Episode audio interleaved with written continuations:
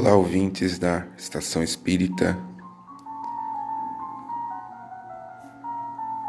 Vamos elevar nossos pensamentos ao plano maior, pedindo ao nosso Senhor Jesus Cristo que abençoe mais esta jornada, abençoe este momento de leitura e reflexão tão necessários no momento atual. Guia-nos, Mestre, nas veredas de luz, de justiça e de paz. Obrigado, Senhor. Assim seja. Iniciaremos o Estação de hoje lendo o livro Caminho, Verdade e Vida de Francisco Cândido Xavier, pelo Espírito de Emmanuel.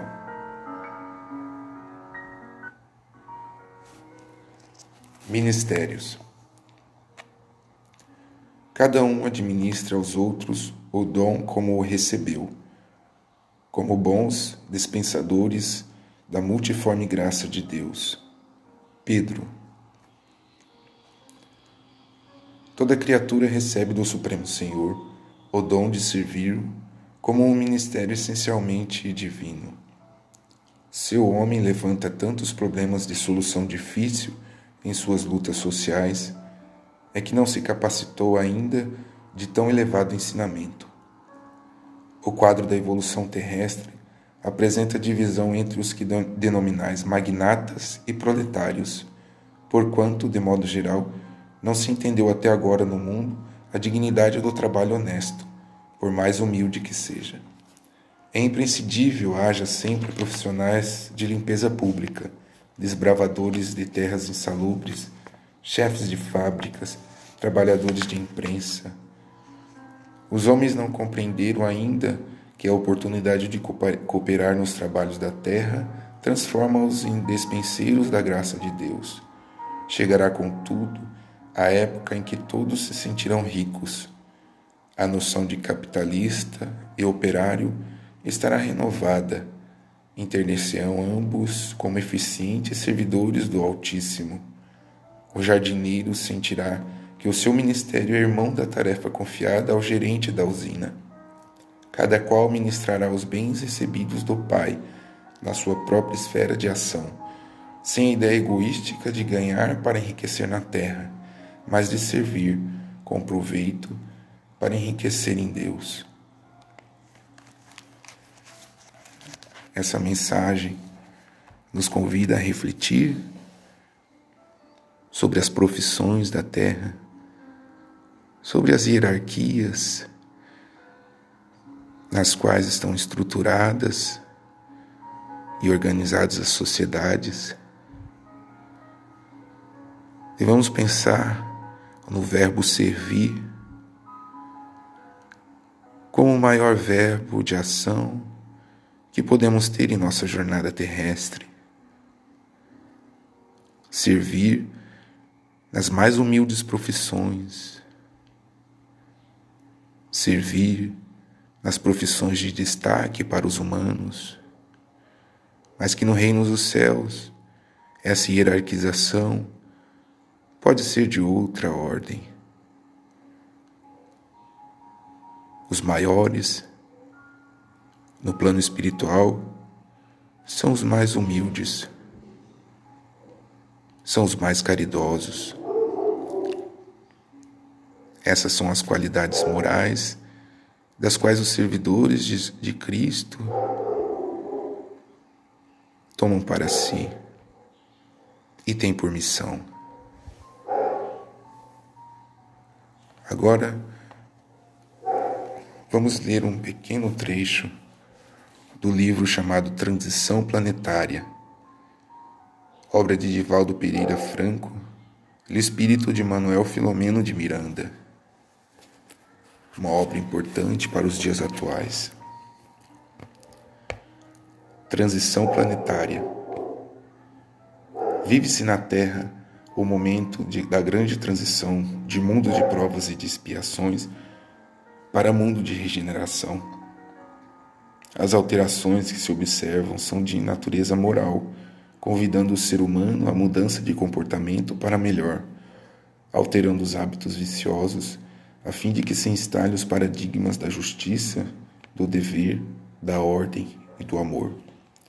Anunciada essa transformação, que se encontra incita no processo da evolução desde o sermão profético anotado pelo evangelista Marcos no capítulo 13 do seu livro, quando o divino mestre apresentou os sinais dos futuros tempos após as ocorrências dolorosas que assinalariam os diferentes períodos da evolução.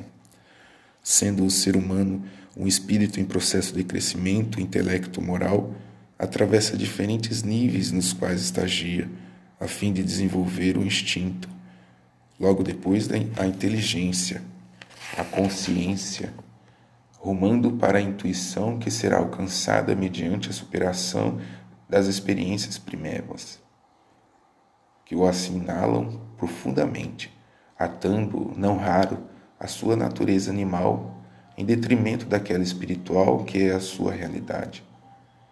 Mediante as reencarnações, etapa a etapa, dá-se-lhe o processo de eliminação das imperfeições morais que se transformam em valores relevantes, impulsionando-o na direção da plenitude que lhe, que lhe está destinada, errando e corrigindo-se, realizando tentativas de progresso e caindo para logo levantar-se. Esse é o método de desenvolvimento que a todos propele na direção de sua felicidade plena herdeiro dos conflitos em que se estorcegava nas fases iniciais, deve enfrentar os condicionamentos enfermiços, trabalhando pela aquisição de novas experiências que lhe constituam diretrizes de segurança para o avanço. Em face das situações críticas pelo carreiro carnal, gerando complicações afetivas, porque distante das emoções sublimes do amor, agindo mais pelos instintos, especialmente aqueles que dizem respeito à preservação da vida, à sua reprodução, à violência para a defesa sistemática da existência corporal, agride quando deveria dialogar, acusa no momento em que lhe seria lícito silenciar a ofensa ou a agressão, dando lugar aos embates infelizes, geradores do ressentimento, do ódio, do desejo de desforço, esses filhos inconsequentes do ego dominador. O impositivo do progresso, porém, é inarredável, apresentando-se como necessidade de libertação das amarras vigorosas que o retém na retaguarda, ante, ante o deotropismo que o fascina e termina por arrebatá-lo. Colocado pela força do determinismo na conjuntura do livre-arbítrio, nem sempre lógico, somente ao impacto do sofrimento, desperta para compreender quão indispensável é a aquisição da paz, a conquista do bem-estar. Nesse, com menos, dá-se conta dos males praticados, dos prejuízos causados a outros, nascendo-lhe o anelo para de recuperar-se, auxiliando aqueles que foram prejudicados pela sua inépcia ou primitivismo em relação aos deveres que se fazem parte dos soberanos códigos da ética da vida. Atras, atrasando-se ou avançando pelas sendas libertadoras, desenvolve os tesouros adormecidos na mente e no sentimento, que aprende a colocar a serviço do progresso, avançando consciente das próprias responsabilidades. Infelizmente, esse despertar de consciência tem se feito muito lentamente, dando lugar aos desmandos que se repete a todo momento e as lutas sangrentas terríveis. Predominam desse modo as condutas arbitrárias e perversas na sociedade odierna, que em contraste chocante com as aquisições tecnológicas e científicas logradas na sucessão de, dos tempos. Observam-se ao miúde os pródromos, os, os pródromos dos sentimentos bons, quando alguém é vítima de uma circunstância aziaga, movimentando grupos de socorro, ao tempo que outras criaturas se transformam em seres bomba, assassinando fanática e covardemente outros que nada têm a ver com as tragédias que pretendem remediar por meios mais funestos e inadequados do que aquelas que pretendem combater.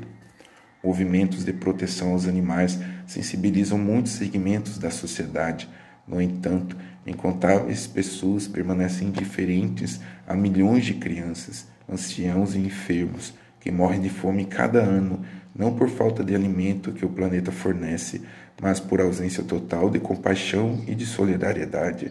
Fenômenos sísmicos aterradores sacodem o orbe com frequência, despertando a solidariedade de outras nações em relação àquelas que foram vitimadas, enquanto, simultaneamente, armas ditas inteligentes ceifam outras centenas e milhares de vidas a serviço da guerra ou de revoluções intermináveis, ou de crimes trabalhados por organizações dedicadas ao mal.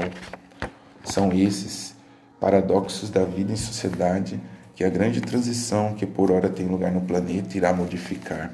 As criaturas que persistem na acomodação perversa da indiferença pela dor do seu irmão, que assinalarem existência pela, pela criminalidade conhecida ou ignorada, que firmarem pactos de adesão à extorsão, ao suborno, aos diversos comportamentos delituosos do denominado colarinho branco, mantendo conduta egoísta, tripudiando sobre as aflições do próximo, comprazendo-se na luxúria e na drogadição, na exploração indébita de outras vidas, por um largo período não disporão de meios de permanecer na terra, sendo exilados para mundos inferiores, onde irão ser úteis limando as arestas das imperfeições morais, a fim de retornarem mais tarde ao seio generoso da Mãe Terra, que hoje não quiseram respeitar.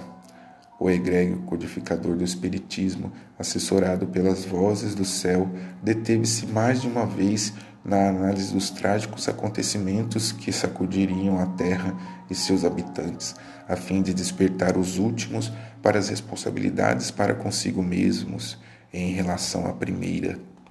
Em O Livro dos Espíritos, no capítulo dedicado à lei da destruição, o insigne mestre de Lyon estuda as causas e razões dos desequilíbrios que se dão no planeta com frequência, ensejando as tragédias coletivas, bem como aquelas produzidas pelo ser humano, e constata que é necessário que tudo se destrua a fim de poder renovar-se. A destruição, portanto, é somente produzida para a transformação molecular da matéria, nunca atingindo o espírito, que é imortal. Desse modo, as grandes calamidades de uma ou de outra procedência têm por finalidade convidar a criatura humana à reflexão em torno da transitoriedade da jornada carnal em relação à sua imortalidade. As dores que defluem desses fenômenos denominados como flagelos destruidores objetivam fazer a humanidade progredir mais depressa. Já não dissemos ser a destruição uma necessidade para a regeneração moral dos espíritos, que, em cada existência, sobe um degrau na escala do aperfeiçoamento? Preciso é que se veja o objetivo para que os resultados possam ser apreciados somente do vosso ponto de vista pessoal ou apreciais. Daí vem que os qualificais de flagelos, por efeito do prejuízo que vos causam essas subversões, porém, são frequentemente necessárias para que mais pronto se dê o advento de uma melhor ordem de coisas e para que se realizem em alguns anos o que teria exigido muitos séculos.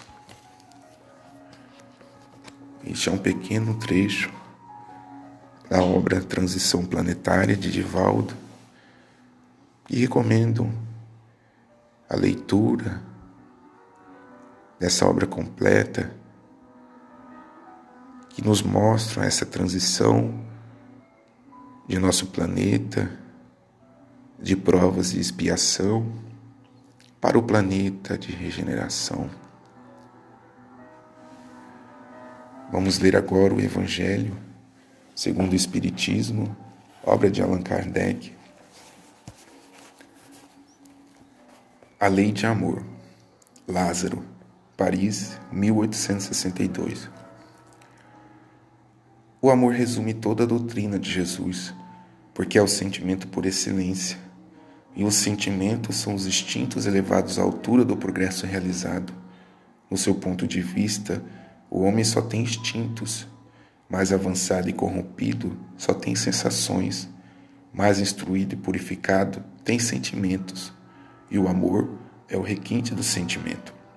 Não o amor no sentido vulgar do termo, mas esse sol interior que reúne e condensa em seu foco ardente todas as inspirações e todas as revelações sobre-humanas. A lei do amor substitui a personalidade pela fusão dos seres e extingue as misérias sociais. Feliz aquele que, sobrelevando-se à humanidade, ama com imenso amor os seus irmãos em sofrimento. Feliz aquele que ama, porque não conhece as angústias da alma nem as do corpo. Seus pés são leves e ele vive como que transportado fora de si mesmo. Quando Jesus pronunciou essa palavra divina, amor, fez estremecer os povos e os mártires, ébrios de esperança, desceram ao circo. O Espiritismo, por sua vez, vem pronunciar a segunda palavra do alfabeto divino. Ficai atentos, porque essa palavra levanta a lápide dos túmulos vazios e a reencarnação, vencendo a morte, revela ao homem deslumbrado seu patrimônio intelectual, mas já não é mais aos suplícios que ela conduz, e sim à conquista do seu ser, elevado e transfigurado. O sangue resgatou o espírito, e o espírito deve agora resgatar o homem da matéria.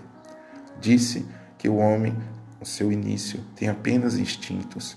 Aqueles, pois, em que os instintos dominam, está mais próximo do ponto de partida do que do alvo. Para avançar em direção ao alvo, é necessário vencer os instintos a favor dos sentimentos, ou seja, aperfeiçoar a estes, sufocando os germes latentes da matéria. Os instintos são a germinação e os embriões dos sentimentos trazem consigo o progresso, como a bolota oculta o carvalho. Os seres menos adiantados são os que, libertando-se lentamente de sua crisálida, permanecem subjugados pelos instintos. O espírito deve ser cultivado como um campo. Toda a riqueza futura depende do trabalho atual, e mais que aos bens terrenos, ele vos conduzirá à gloriosa elevação. Será então que, compreendendo a lei do amor, que une a todos os seres, nela buscareis os suaves prazeres da alma, que são o prelúdio das alegrias celestes.